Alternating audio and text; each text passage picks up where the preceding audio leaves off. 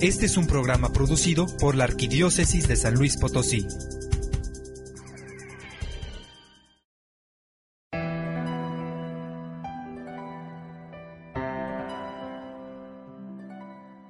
Ven, Espíritu Creador, visita nuestras almas y llena con la gracia divina los corazones que tú creaste. Eres el Paráclito, el don de Dios Altísimo, fuente viva, fuego, amor y espiritual unción, autor de los siete dones, dedo de la diestra paterna, fiel promesa del Padre que enriquece nuestra palabra ilumina los sentidos, infunde amor en los corazones y conforta sin cesar nuestra fragilidad. Ahuyenta al enemigo, danos pronto la paz. Contigo como guía, evitemos todo mal. Por ti conozcamos al Padre y también al Hijo, y confiemos siempre en ti, Espíritu de ambos. Gloria a Dios Padre y al Hijo que resucitó y al Espíritu, Paráclito de todos, por los siglos. Amén.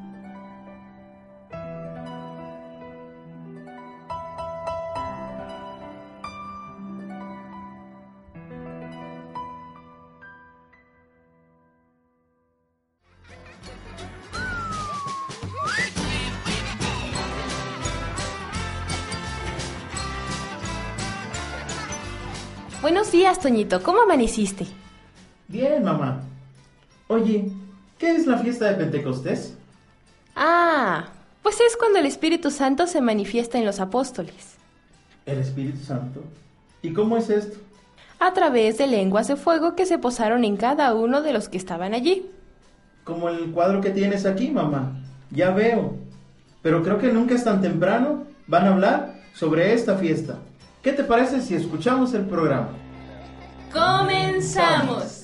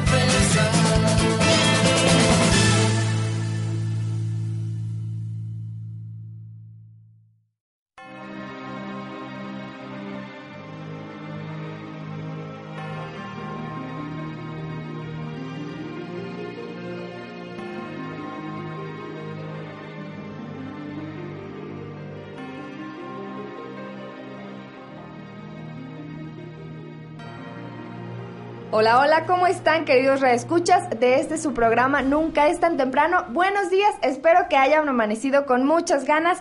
Mi nombre es Lucero Apolo y es un placer estar nuevamente en estos micrófonos y el día de hoy me acompaña mi querido amigo Armando Guevara. Buenos días, Armando. Así es, Lucero, muchas gracias. Un saludo cordial a todos nuestros radioescuchas.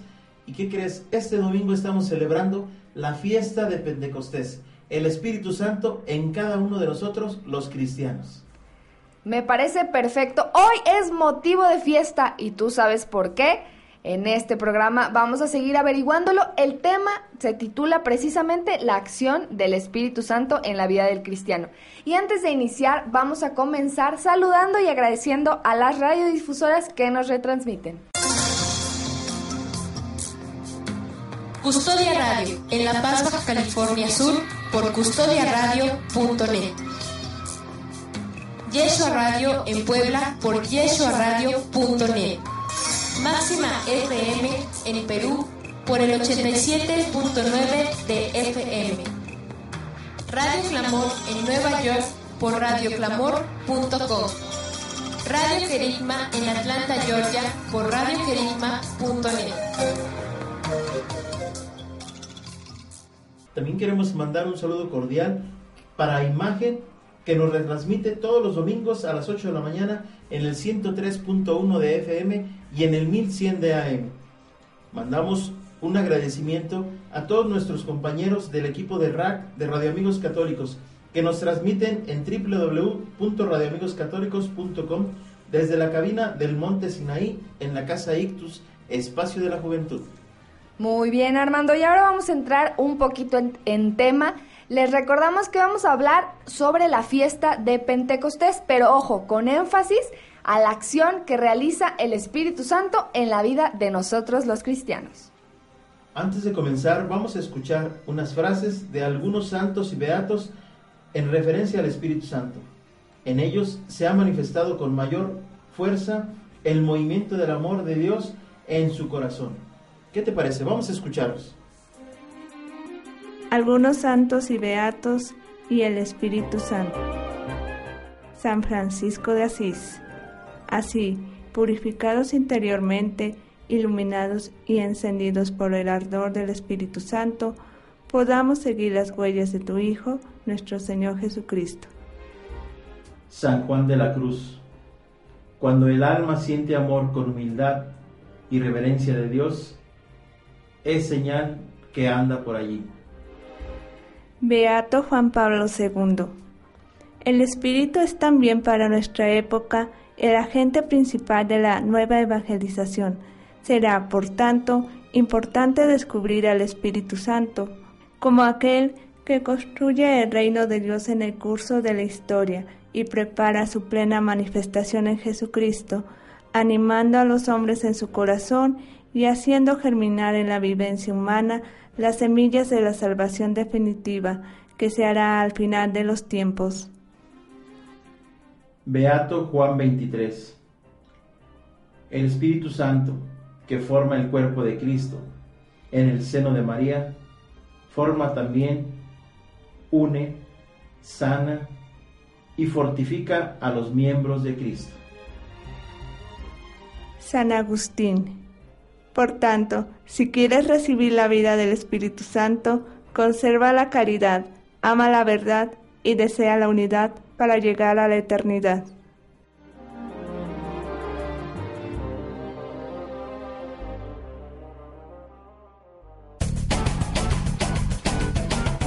Qué hermosas frases acabamos de escuchar. Y ahora sí, entrando un poquito en tema, ¿tú sabes cómo inició esto de la fiesta de Pentecostés? Bueno, si no, pues les cuento. El origen se remonta a cuando el pueblo judío celebraba el fin de la cosecha y para dar gracias por los beneficios recibidos se celebraba una fiesta que justamente se celebraba 50 días después de la Pascua. Ahí se ofrecía en el templo un manojo de espigas nuevas. El sentido de esta celebración cambió para dar gracias por la ley que fue entregada por Dios a Moisés. Pero fíjate también, Lucero, que te- existen diversos nombres que se dieron a esta fiesta como primicias, que lo encontramos en Éxodo 23, 16. Fiesta de las semanas, que también lo encontramos en Éxodo capítulo 34, versículo 22 y en Deuteronomio capítulo 16, versículo 10. Día de las primicias, esto lo encontramos en el libro de los números en el capítulo 27, versículo 26. El término de Pentecostés lo encontramos en el libro de Tobías en el capítulo 2, versículo 1, y en el segundo libro de los Macabeos en el capítulo 12, versículo 32. Esta palabra es en arameo asarta. ¿Y sabían que esta fiesta atraía a gran cantidad de peregrinos en Jerusalén? En el marco de esta fiesta judía es en donde surge la fiesta cristiana de Pentecostés. En aquel año del 29, la fiesta cayó en un domingo. Cabe destacar que los judíos celebraban esta fiesta desde la puesta de sol del sábado hasta la puesta del sol del domingo. Así que no olviden, la fiesta de Pentecostés surgió en el marco de una fiesta judía. Así es, y también esto surge después de la ascensión del Señor a los cielos. Los discípulos esperaban reunidos en el cenáculo haciendo oración en compañía de María. Se encontraban ahí hasta 120 discípulos, esperando hacia las 9 o 10 de la mañana. Se escuchó un ruido extraño, el cual venía del cielo. Y recordamos también que era un viento de tempestad que se acercaba furioso, que sacudió la casa donde estaban los discípulos de Jesús y llamó la atención de estos. Apareció, venido también del cielo, una especie de globo que revestía el aspecto de fuego que descendía hacia ellos. Por eso, cuando hablamos de Pentecostés, se nos viene a la mente esa llama de fuego. Así es, y vieron esa llama dividirse en multitud de flamas semejantes a una lengua, y atónitos vieron que esas lenguas se posaban sobre cada uno de los presentes. Una vez que fueron bautizados en este fuego purificador y llenos de energía, salieron a ser testigos de la doctrina y de la vida del Maestro. Empezaron a alabar al Señor en gran cantidad de lenguas. Pues imagínense, y ahí también había muchos curiosos, y ellos se dieron cuenta que podían entender lo que hablaban estos hombres. Unos los creyeron locos, tal vez porque no entendían lo que estaba pasando. Pedro se puso a predicar sobre el milagro y lo que significaba esto.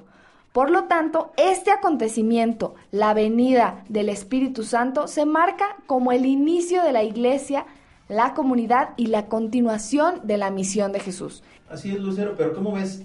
Y también a nuestros radioescuchas, antes de proseguir con este tema tan interesante, vamos a presentarles la trivia del día de hoy. Escucha con atención y pon a trabajar tus conocimientos y responde. Trivia. ¿Cuáles son los símbolos del Espíritu Santo? A. La tierra, el fuego, el aire y el agua. B.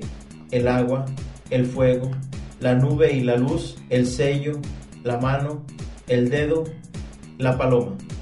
C. El sol, la luna y las estrellas.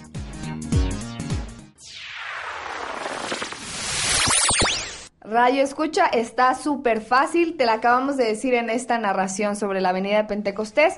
Recuerda que si quieres ponerte en contacto con nosotros, no solo para responder la trivia, sino para cualquier duda, sugerencia o comentario, nuestro teléfono es el 812-6714 y nuestro correo electrónico es nunca es tan temprano hotmail.com.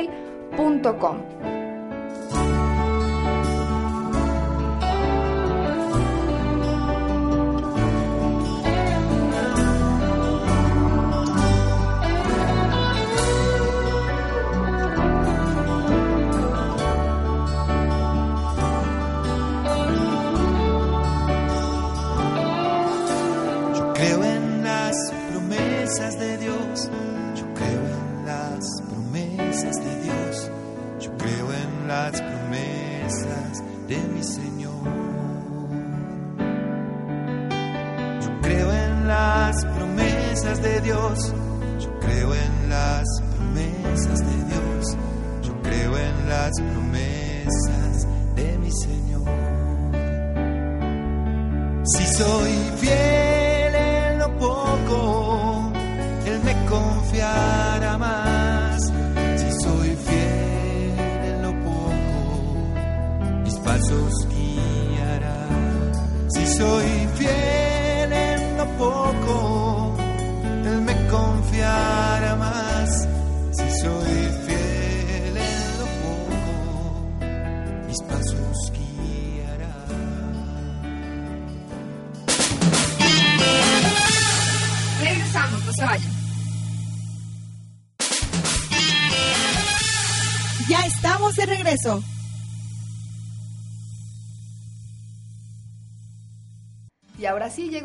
De iniciar nuestra entrevista. Se encuentra con nosotros el día de hoy el hermano Luis Alberto Tirado Becerril, quien es misionero del Espíritu Santo. Él tiene estudios eh, de la licenciatura en filosofía y lleva en nuestra ciudad de San Luis Potosí dos años. Bienvenido. Buenos días. Buenos días, muchas gracias por la invitación. De verdad que, que estoy contento por poder hablar de este tema. Soy misionero del Espíritu Santo y hablar del Espíritu Santo pues es algo que también me apasiona. Y qué mejor que sea para prepararnos en este día para celebrar precisamente la llegada del Espíritu Santo. Y bueno, empezando la entrevista directo, ¿por qué? ¿Qué es la fiesta de Pentecostés? ¿Por qué es una fiesta? Mira, es una fiesta porque celebramos en primera instancia que, que el Espíritu Santo viene a nosotros. Vino hace dos mil años a los apóstoles, pero no se queda nada más ahí. Pero bueno, vámonos un poquito más a, lo que significa Pentecostés.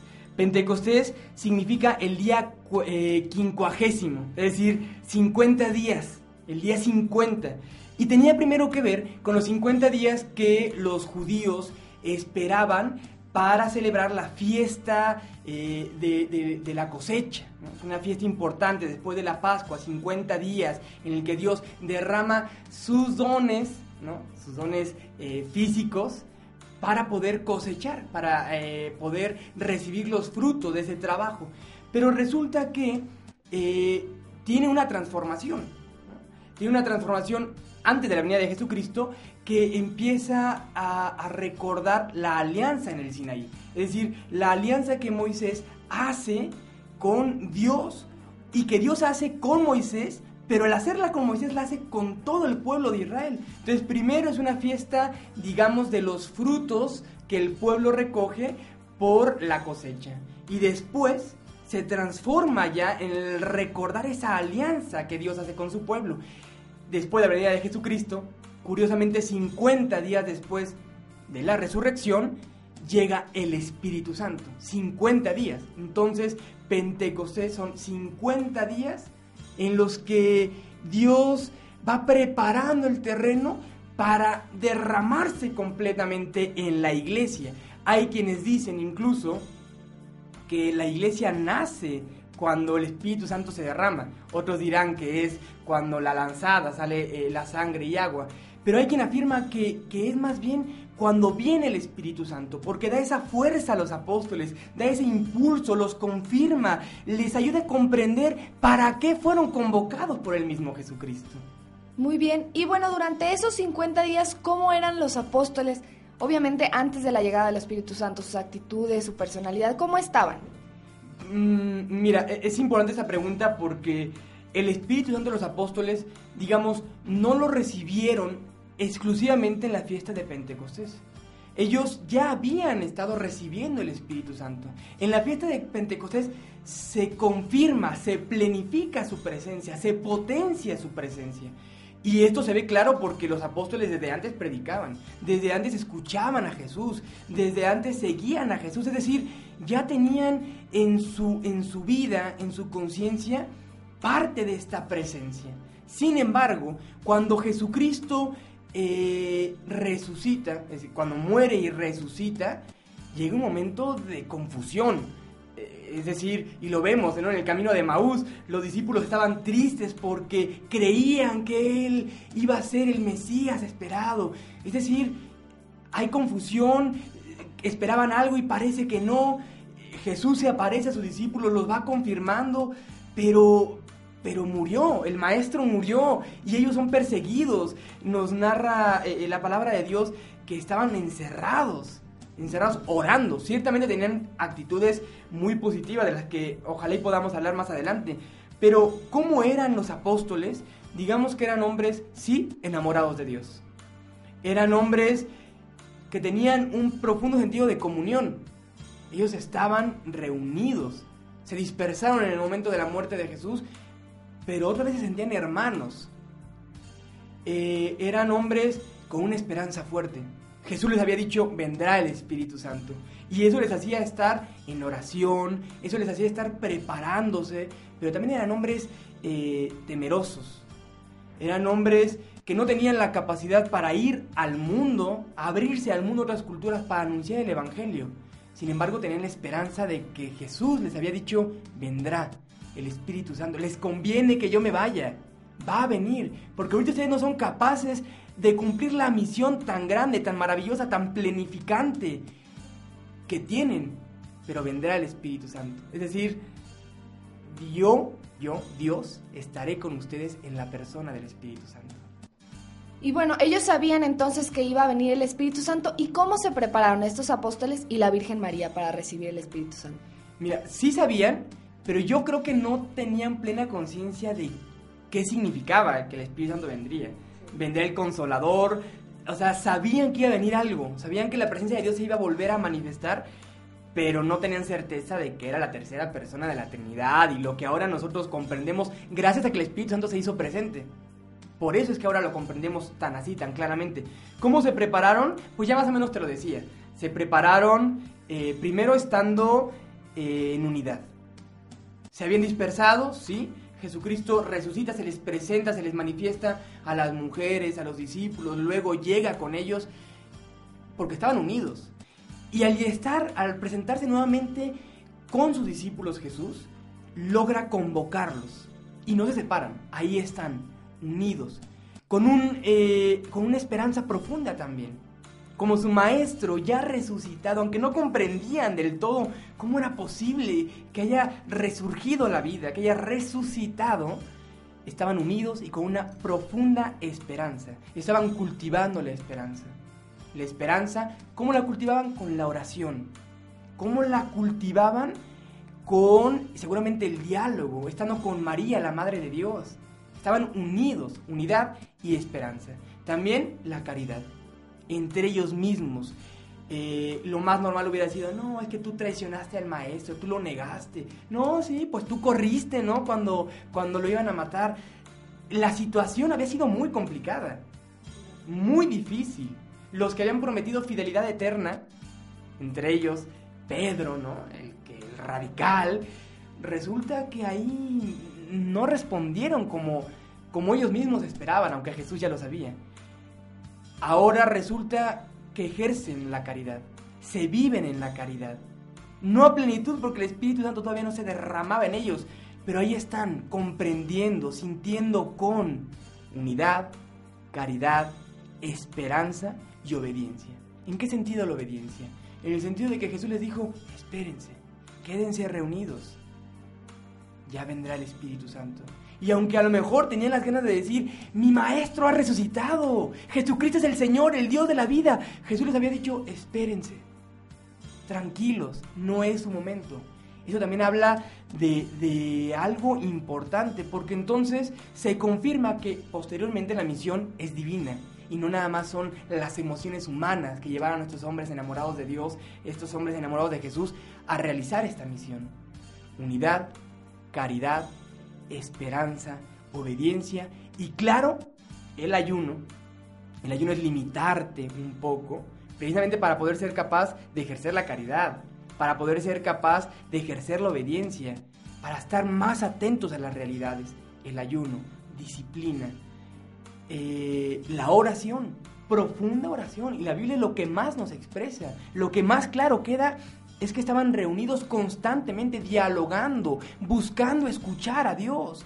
Y como están en esa expectativa, esperanza, de escuchar a Dios, oración, y en ese diálogo con Dios, resulta que el Espíritu Santo se derrama. Son las condiciones, la apertura del corazón y ese diálogo con Dios. Oración, ayuno, esta esperanza o anhelo de recibir a Dios, la caridad, la unidad. Son varios elementos que estuvieron cultivando y que lograron que también tuvieran la disposición para recibirlo. Dios lo había prometido. En el proyecto de Dios estaba el, el derramar el Espíritu Santo, pero Dios no forza a nadie. Si los apóstoles no se hubieran esmerado en generar un ambiente propicio para esto, la venida del Espíritu Santo jamás hubiera sucedido y la iglesia jamás se hubiera consolidado. Muy bien, y bueno, muchos conocemos el relato de la venida de Pentecostés. Yo quisiera que nos hablaras sobre qué milagros se manifestaron en los apóstoles y qué hicieron al recibir el Espíritu Santo. Mira, los milagros están, eh, si queremos verlos así, están plasmados eh, eh, en los evangelios, bueno, en, la palabra de Dios. Y para mí, la verdad es que no se me hace como lo fundamental. Sí, nos habla la palabra, los milagros se me hace como algo sobrenatural, más allá de la razón, de lo común. Las lenguas de fuego, el hablar en otros idiomas. Pero para mí no es lo central. No es lo central esos, esas cosas sobrenaturales. Para mí, y creo que ahí está la fuerza de esta, de esta fiesta y de la venida del Espíritu Santo, es la forma en la que transformó lo ordinario en la vida de los apóstoles. Ese es el auténtico milagro. Ahí viene lo que realmente es sobrenatural. Cuando la naturaleza va más allá. No cuando hay cosas extraordinarias eh, en el sentido eh, más morboso del asunto. Que es, curiosamente y tristemente, lo que todo el mundo espera. Actualmente la gente dice, no, es que si Dios me manifestara así eh, sobrenaturalmente que existe, no, yo sería radicalmente fiel a Él. ¿Y por qué te quieres esperar a ver las cosas que sí suceden, pero las cosas eh, sobrenaturales en el sentido de, de- de ver cosas que antes no veías, de escuchar cosas, de volar, de... No, no va por ahí. El Espíritu Santo, cuando uno tiene esta apertura del corazón, nos invita así a abrirte a lo sobrenatural en lo ordinario. A ver cómo uno es capaz de vencerse a sí mismo. A ver cómo uno es capaz de hablar algo que sin la fuerza del Espíritu Santo sería incapaz de hacerlo. Y entonces sí, ahí es cuando está el verdadero milagro. El milagro en el que transforma la vida de estos hombres temerosos y enamorados. De estos hombres emocionados pero asustados. Cuando los hace capaces de, de hablar aún en contra de todo su auditorio con la verdad. Cuando los hace capaces de denunciar la mentira. Cuando los hace capaces de alejarse de su cultura, de su pueblo, de su familia, de lo que ya tenían seguro. Cuando los hace capaces de no ver por sí mismos, de olvidarse de sí mismos y anunciar a este Dios, el único Dios, que, en un arranque de locura se hace hombre, muere, resucita y nos da vida. Ese es el auténtico milagro.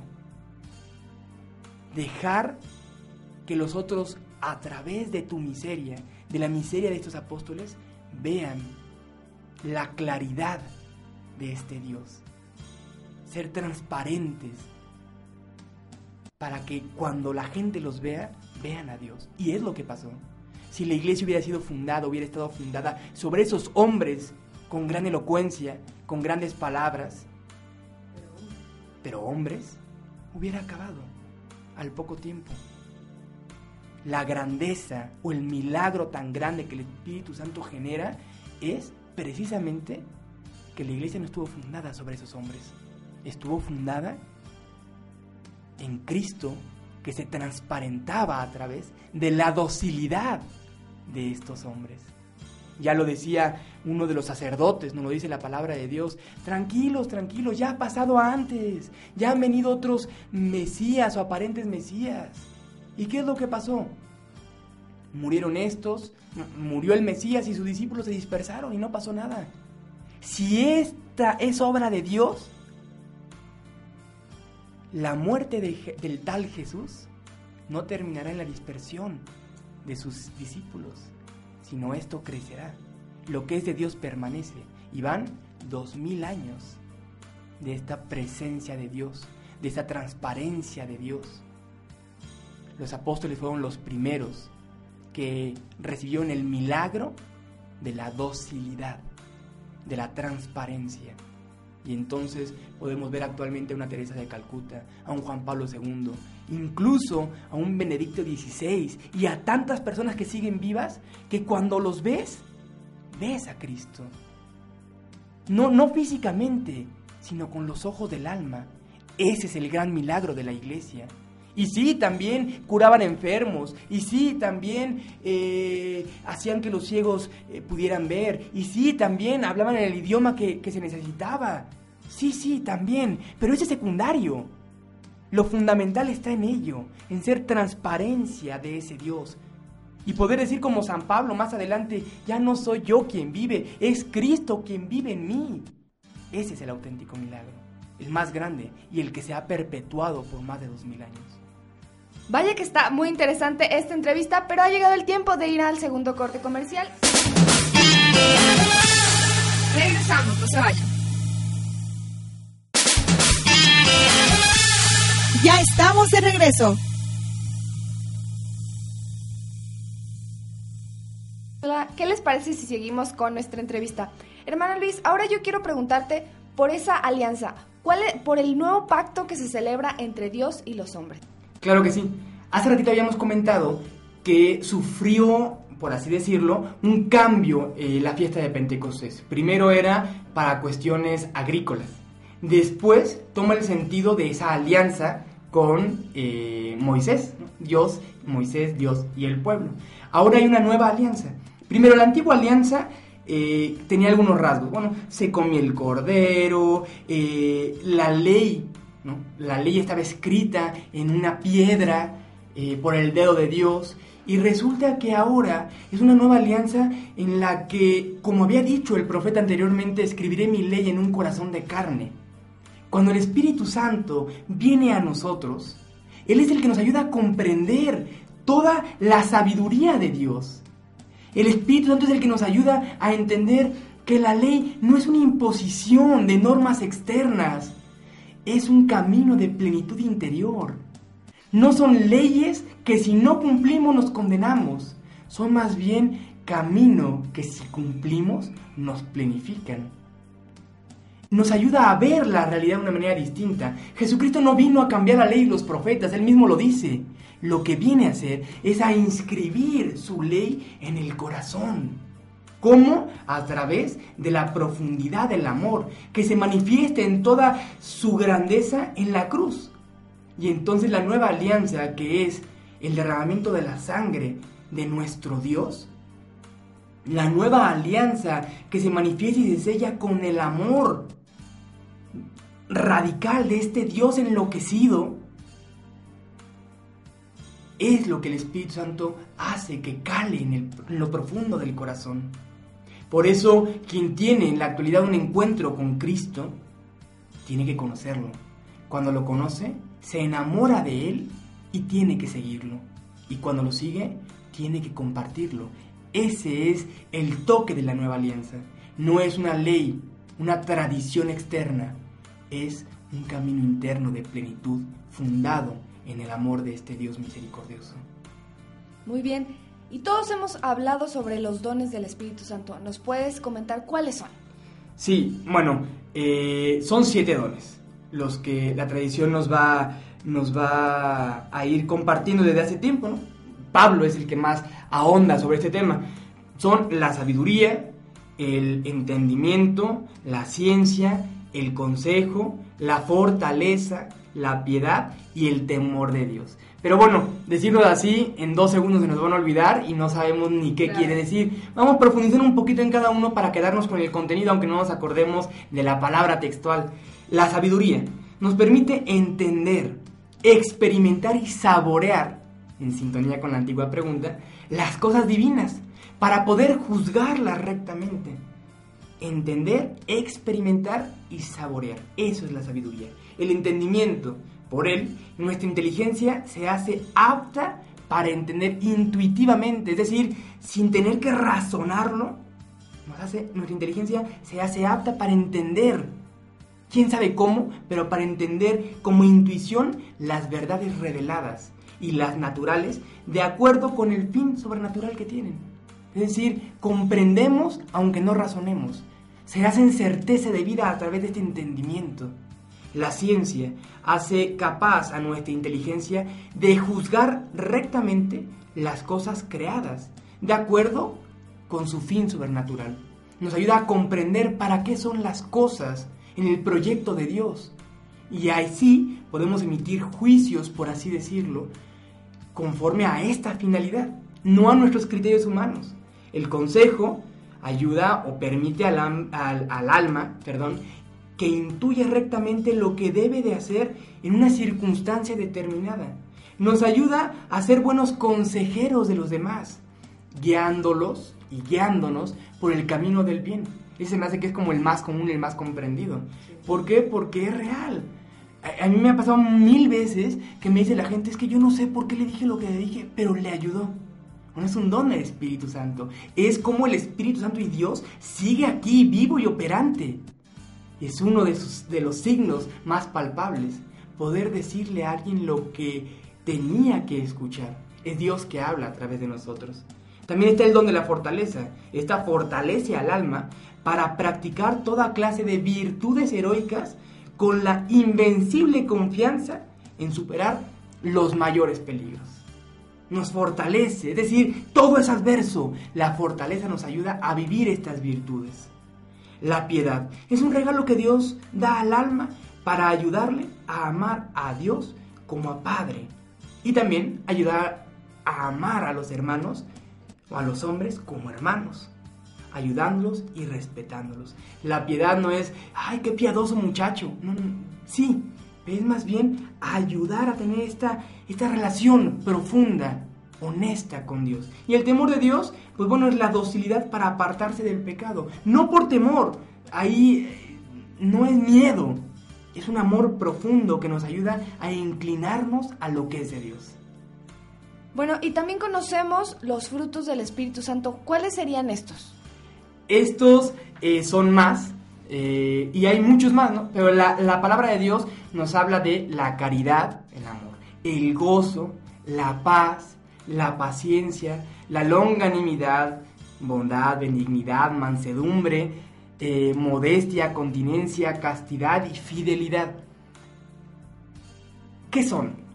Aquí hemos dicho también muchos adjetivos, pero es la consecuencia de esta presencia del Espíritu Santo. Me voy con algunos. La caridad, te sientes amado y eres capaz de amar, a tener este encuentro con Dios. El gozo es un gozo, ¿no? Ahí está. E- e- Es un fruto, lo tienes ahí. Un gozo, no puedes explicar, no, pero ahí está. Igual la paz, la paciencia, la bondad. Es decir, con este encuentro y al recibir los dones y potenciarlos, hay una consecuencia. Y son los frutos. que es lo que va haciendo que puedas vivir a más plenitud o con más plenitud este encuentro con el Maestro. Y a lo largo de, pues de muchos años yo he escuchado que hablan mucho sobre las gracias y luego hablan de los dones. ¿Tú me nos puedes explicar si hay alguna diferencia entre dones y gracias? Sí, la, la diferencia es, es sutil, pero sí hay una diferencia. Eh, la gracia, digamos, es una participación en la vida de Dios. Esa participación se da por el bautismo cuando recibimos en nuestras almas la gracia santificante que nos hace hijos de Dios. Es decir, la gracia nos ayuda a participar de la divinidad de muchas formas y se da a través, fundamentalmente a través del bautismo. Los dones son parte de la vida de gracia y son regalos de Dios que nos ayudan a vivir la gracia. Son como ese extra que nos ayudan a vivir esta gracia que ya nos da. Y bueno, la gracia es eh, el fervor, el auxilio gratuito de Dios, o que nos da Dios, para responder a su llamada. La gracia de llegar a ser hijos de Dios. Es algo que se da en el bautismo. Son auxilios, en ocasiones auxilios momentáneos de parte de Dios, para ayudarnos en nuestro diario vivir. No, pues tuve la gracia de decir no. ¿no? Tuve la gracia de, de, poder estar en ese momento, era el momento, ¿no? Fue una gracia de Dios, sí, es ese auxilio momentáneo. Pero cuando se habla de dones, se refiere a aquellos regalos que Dios nos da. Los dones son disposiciones permanentes que hacen al hombre dócil al Espíritu Santo. Por eso hablamos ya de estos dones. Son la sabiduría, el entendimiento, la ciencia, las gracias son auxilios y los dones son regalos que nos ayudan a vivir estos auxilios de Dios, esta llamada de Dios. Se complementan. Por te digo, la, la, línea, la división es muy sutil. No sé si quedó más o menos claro. Sí. Y ahora, aplicándolo nosotros, ¿cómo podemos vivir, fortalecer y alimentar la presencia del Espíritu Santo? Pues bueno, eh, yo te diría tres elementos fundamentales. Primero, eh, las virtudes. Y no, no es primero porque la práctica es primero. De hecho, se tienen que ir practicando al mismo tiempo para que realmente cada una vaya floreciendo. La práctica de las virtudes. Es decir, esmerarte en actuar conforme a lo que es correcto. Después, al principio te puede costar muchísimo, después se hace un hábito y después se hace una virtud. Cuando ya surge espontáneamente. Ayudarte por vivir conforme a lo que es correcto. Ya conocemos las virtudes, y ayudarte a practicar las virtudes. ¿no? Eso es un elemento importante. Luego, la oración. Tienes que estar en comunicación con Dios para que las virtudes no sean como forzarte, ¿no? Yo ya lo decidí, voy a vivir así. Pues a ver cuánto tiempo aguantas, ¿no? No es voluntarismo. Tiene que ser desde Dios. Y la oración es entrar en diálogo con Dios, plantearle lo que soy desnudarme frente a Él, desnudar el alma para recibir su palabra y así poder practicar las virtudes. Y otro elemento que se complementa o ayuda a practicar las virtudes y la vida de oración son los sacramentos. Los sacramentos todos, los que podemos practicar nosotros, pues bueno, es el sacramento de la Eucaristía, ir constantemente a celebrar la misa, no estar en misa o a oír misa, a celebrar la misa, celebrar que Cristo se ofrece. Y ese celebrar la misa constantemente se derrama en gracias que nos ayudan a responder en la vida concreta. Las virtudes, la práctica de las virtudes y la oración. Son tres elementos importantísimos entrelazados. Las virtudes, la oración y la frecuencia de los sacramentos. Hermano Luis, estamos por finalizar esta entrevista, pero yo me quiero, quiero preguntarte, ¿por qué es importante esta fiesta de Pentecostés en nosotros como cristianos y cómo estamos llamado, llamados para manifestar esa presencia del Espíritu Santo en el mundo actual? Mira, eh, esta fiesta al principio no la celebraba la iglesia, se empezó a celebrar en el siglo eh, 3 más o menos. O sea, al principio como que no entendían la importancia, pero la iglesia fue descubriendo que era importantísima porque es darnos cuenta de que el hombre no se queda solo en el mundo. No es que Jesús vino y ya no, nos salvó y se fue. Y ahora arréglate, arréglatelas como puedas. No, no.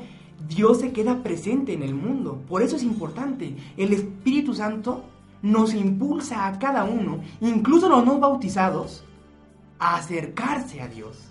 Por supuesto que los bautizados muchísimo más. Es importante porque es reconocer que Dios no solamente el Padre envió a su Hijo para salvarnos, no solamente Dios murió por nosotros, sino que se queda eternamente con nosotros para inspirarnos continuamente en este seguimiento, en este camino de plenitud.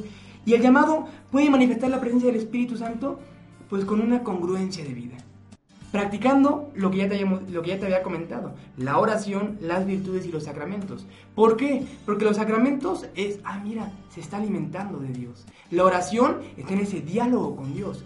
Y las virtudes porque haces vida tanto los sacramentos como la oración. Cómo el Espíritu Santo, cómo el, hombre puede manifestar al Espíritu Santo, la presencia del Espíritu Santo, no a través de el don de lenguas y el don de no sé qué, no, en lo concreto de la vida, ahí con tu papá, con tu mamá, con tu hermano, con tu amigo, con tu vecina que te cae gorda. Ahí, ¿cómo? Practicando las virtudes. ¿Cuáles? Las que tengas que practicar en el momento más adecuado. Es decir, hacer vida toda tu fe. Muéstrame tu fe sin obras, que yo con obras te mostraré mi fe. Y no a fuerza de voluntades, sino a fuerza de oración para que sea Dios el que obre a través de ti. Ser signos de la presencia real de Cristo en lo concreto de la vida, no a través de choros mareadores, no a través de discursos bonitos, no a través de estar todo el día en el templo. Es necesario, pero es necesario para que puedas salir y hacer vida esta experiencia de Dios. Si no, evidentemente no estás dejando obrar al Espíritu Santo en tu vida y no puede ser signo o presencia del Espíritu Santo. Si no lo haces vida en lo concreto de tu existencia, en el día a día, ahí donde más trabajo te cuesta ser cristiano, ahí. Muy bien. Hermano Luis, se nos está acabando el tiempo de esta entrevista, sin embargo yo quisiera hablar mucho sobre el Espíritu Santo, pero si nos puedes compartir tus datos eh, por si alguien quiere ahondar más sobre este tema o sobre algún otro tema. Claro que sí. Eh, ahorita estoy en San Luis Potosí, en el CECAP, que es el Centro de Espiritualidad Cruz del Apostolado, coronada, por cierto, por el Espíritu Santo. Y eh, el teléfono es 833-2585. La LADA es eh, 444-833-2585. Ojalá y puedan comunicarse y si no, si viven en San Luis Potosí, acérquense al CECAP, es un centro de espiritualidad, un centro de encuentro con Dios, con eh, el amor de Dios. Y si no, busquen a, a cualquier misionero del Espíritu Santo en el mundo. No sé si, si nos escuchan en otros lugares. Ahí habrá un misionero que te podrá compartir la presencia del Espíritu Santo sin lugar a dudas. Pues muchísimas gracias por habernos acompañado en este tema tan atinado para ustedes y esperamos tenerte próximamente con nosotros. Muchas gracias por la invitación. Estoy de verdad que muy contento por poder hablar de esta tercera persona de la Trinidad. Muchas gracias. Regresamos, no se vayan. Ya estamos de regreso.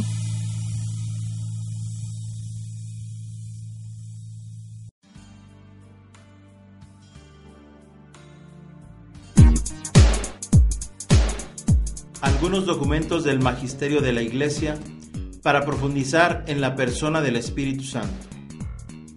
El decreto Ad Gentes, 7 de diciembre de 1965 del Concilio Vaticano II.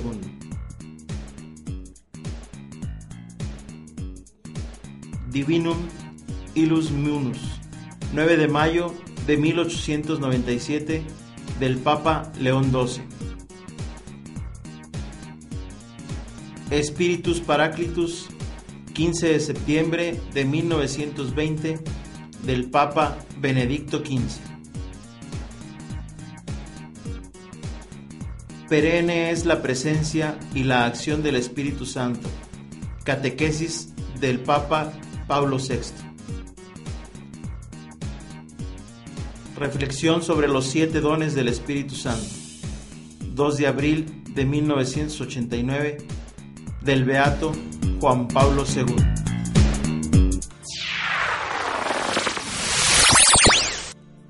Estamos de regreso en tu programa Nunca es tan temprano en este, el último bloque y te recordamos que seguimos esperando tus llamadas en el 812-6714 o tu correo electrónico en hotmail.com. Hoy es día de Pentecostés, día del Espíritu Santo, día del Señor y hoy nos tiene un gran mensaje, así que vamos al melodrama evangélico y dice Así que dice, luces micrófonos y, acción. Ya llegó el melodrama. Melodrama evangélico. Vamos a escuchar el melodrama. Para nuestra reflexión. Escucha la palabra de Dios. Melodrama evangélico. Del Santo Evangelio según San Juan, capítulo 20, versículos 19 al 23. Como el Padre me ha enviado, así también los envío yo. Reciban el Espíritu Santo. Al anochecer del día de la resurrección, estando cerradas las puertas de la casa donde se hallaban los discípulos por miedo a los judíos, se presentó Jesús en medio de ellos y les dijo, La paz esté con ustedes. Dicho esto, les mostró las manos y el costado. Cuando los discípulos vieron al Señor, se llenaron de alegría. De nuevo les dijo Jesús, La paz esté con ustedes. Como el Padre me ha enviado, así también los envío yo. Después de decir esto, sopló sobre ellos y les dijo, Reciban el Espíritu Santo. A los que les perdonen los pecados, les quedarán perdonados. Y a los que no se los perdonen, les quedarán sin perdonar.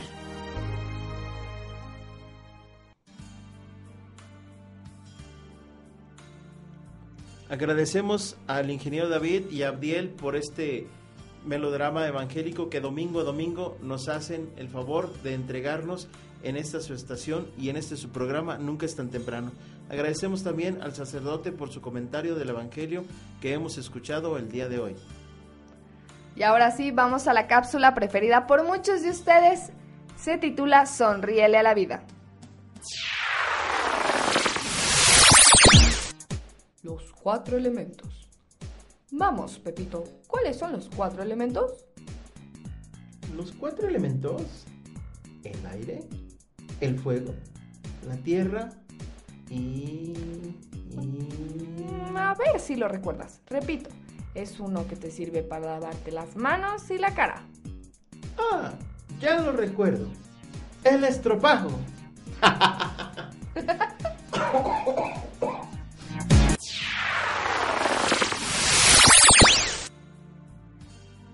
Excelente chiste y recuerda que seguimos esperando tu llamada en el 812-6714 por si tú tienes alguna otra propuesta de chistes. Y bueno, como cada domingo vamos a mandar saludos a nuestros queridos radioescuchas. Yo quiero empezar mandando una felicitación muy grande a todos mis amigos que cumplieron años en esta semana. Quiero mandarle un abrazo muy grande hasta Guadalajara a Juan José Montoya, quien acaba de cumplir años y recientemente se convirtió en papá. Muchísimas felicidades. También le envío un abrazo muy grande a Carlitos Picón, a Ramón Oliva, a Eduardo Cobian, a Rubén Hernández. Muchísimas felicidades a todos estos cumpleañeros. Así es, Lucero, y un saludo especial y una bendición también para mi hermana Magdalena, que en esta próxima semana cumple años. Que Dios la bendiga siempre y que esté siempre el Espíritu Santo de su lado. Y como no, Armando, vamos a saludar a nuestros queridos radioescuchas que interactúan con nosotros a través del Facebook. Enviamos un saludo muy grande a Beatriz Monroy, a Ángeles Hernández. También saludamos, saludamos a Elizabeth Sánchez Guzmán, a Beatriz García Espinosa, a Javier y a todos los que día a día nos siguen a través del Facebook. Recuerda agregarnos, estamos como nunca es tan temprano. Oye Lucero, y pues hoy que es domingo, también queremos decirle a cada uno de ustedes que ya escucharon el Evangelio, pero esto no los exime de ir a misa. Por supuesto. Y bueno, ojalá que ustedes ya hayan compartido esta grata alegría que hay en nuestra arquidiócesis, que es contar con la presencia de nuestro nuevo arzobispo, don Jesús Carlos Cabrero Romero. Muchas gracias. Estamos muy contentos de que regrese a estas tierras potosinas y sobre todo también queremos enviarle un saludo muy muy grande a nuestro querido arzobispo emérito don Luis Morales Reyes, el cual nos ha apoyado enormemente y sin él este programa no existiría. Así es Lucero y pues es domingo, todo se nos termina y el tiempo de este programa se nos ha terminado. Sí, Armando, pero déjame hacer un comercial. Quiero invitar a toda la comunidad a que sigan orando por las vocaciones sacerdotales y religiosas. Y bueno, hay una nueva propuesta de evangelización precisamente para atraer a más jóvenes a, la a las vocaciones. Nuestro querido compañero seminarista Josué Alejandro Valderas Díaz de León, junto con un grupo de música titulado Corderitos Music Rock, han lanzado un disco que se titula Ven con nosotros al reino por ahí han estado tocando en varias parroquias y tienen una propuesta musical muy buena y sobre todo, y algo muy destacable es que todos los fondos recaudados serán para el Seminario Guadalupano Josefino, así que si tú quieres adquirir este disco, comunícate con nosotros al 812-6714 o a través de nunca es tan temprano hotmail.com. Así es, Lucero, es una gran propuesta musical y creemos en Dios y esperamos en Dios que cada uno de ustedes, nuestros radioescuchas, contarán con este material. Pues bien, Lucero, vámonos de este programa por el día de hoy, pero esperamos contar con la presencia de cada uno de nuestros radioescuchas la próxima semana. De antemano, mi nombre es Armando Guevara. Gracias, Lucero, por apoyarnos en este momento y que Dios los bendiga a todos y María Santísima los proteja. Muchas gracias Armando, como siempre es un placer estar detrás de los micrófonos contigo. Enviamos también un cordial saludo a Angelita que estuvo muy al pendiente de la realización de este guion. Pues bueno, nos vemos la próxima semana, que Dios los bendiga y sobre todo que vivan cada día al máximo. Nos vemos hasta la próxima.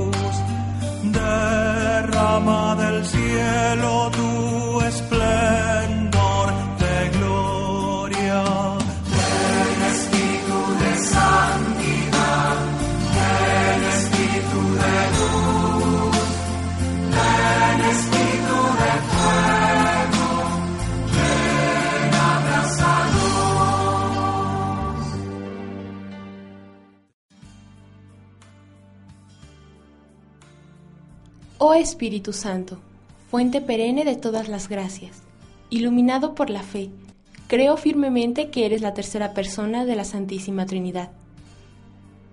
Verdadero Dios que procedes como de un solo principio, del Padre y del Hijo. Creo también que conforme a los ardientes deseos de nuestro Salvador, has recibido la misión de proteger y santificar la vida del pueblo de Dios. Atraído por estas verdades y deseando participar de tu infinita vida y fecundidad, me postro ante ti, para consagrarme especialmente hoy y siempre a ti. Quiero vivir bajo tu sombra y que establezcas en mí tu morada sin separarte jamás de mí. Oh Espíritu Consolador, sé desde hoy mi guía y mi luz, mi fortaleza y mi consuelo, para que vivificado por ti, rechace todo aquello que atenta contra la vida y abrace la cruz de Jesús, que ella sea nuestra gloria y salvación. Amén. Concepción Cabrera de Armida.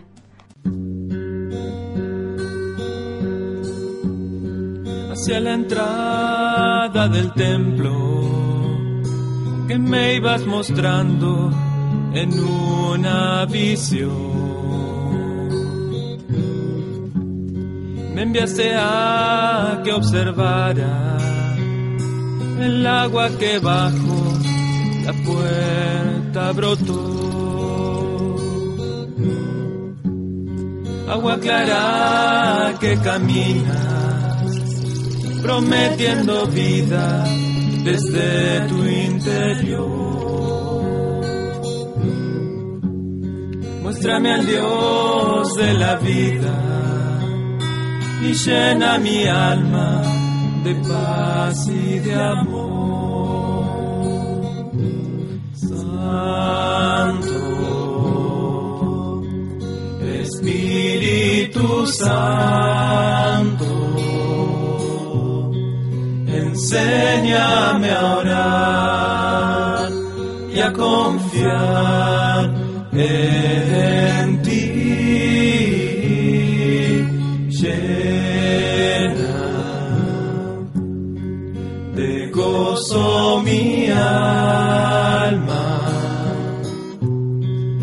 afianza tu amor, tu amor en mí.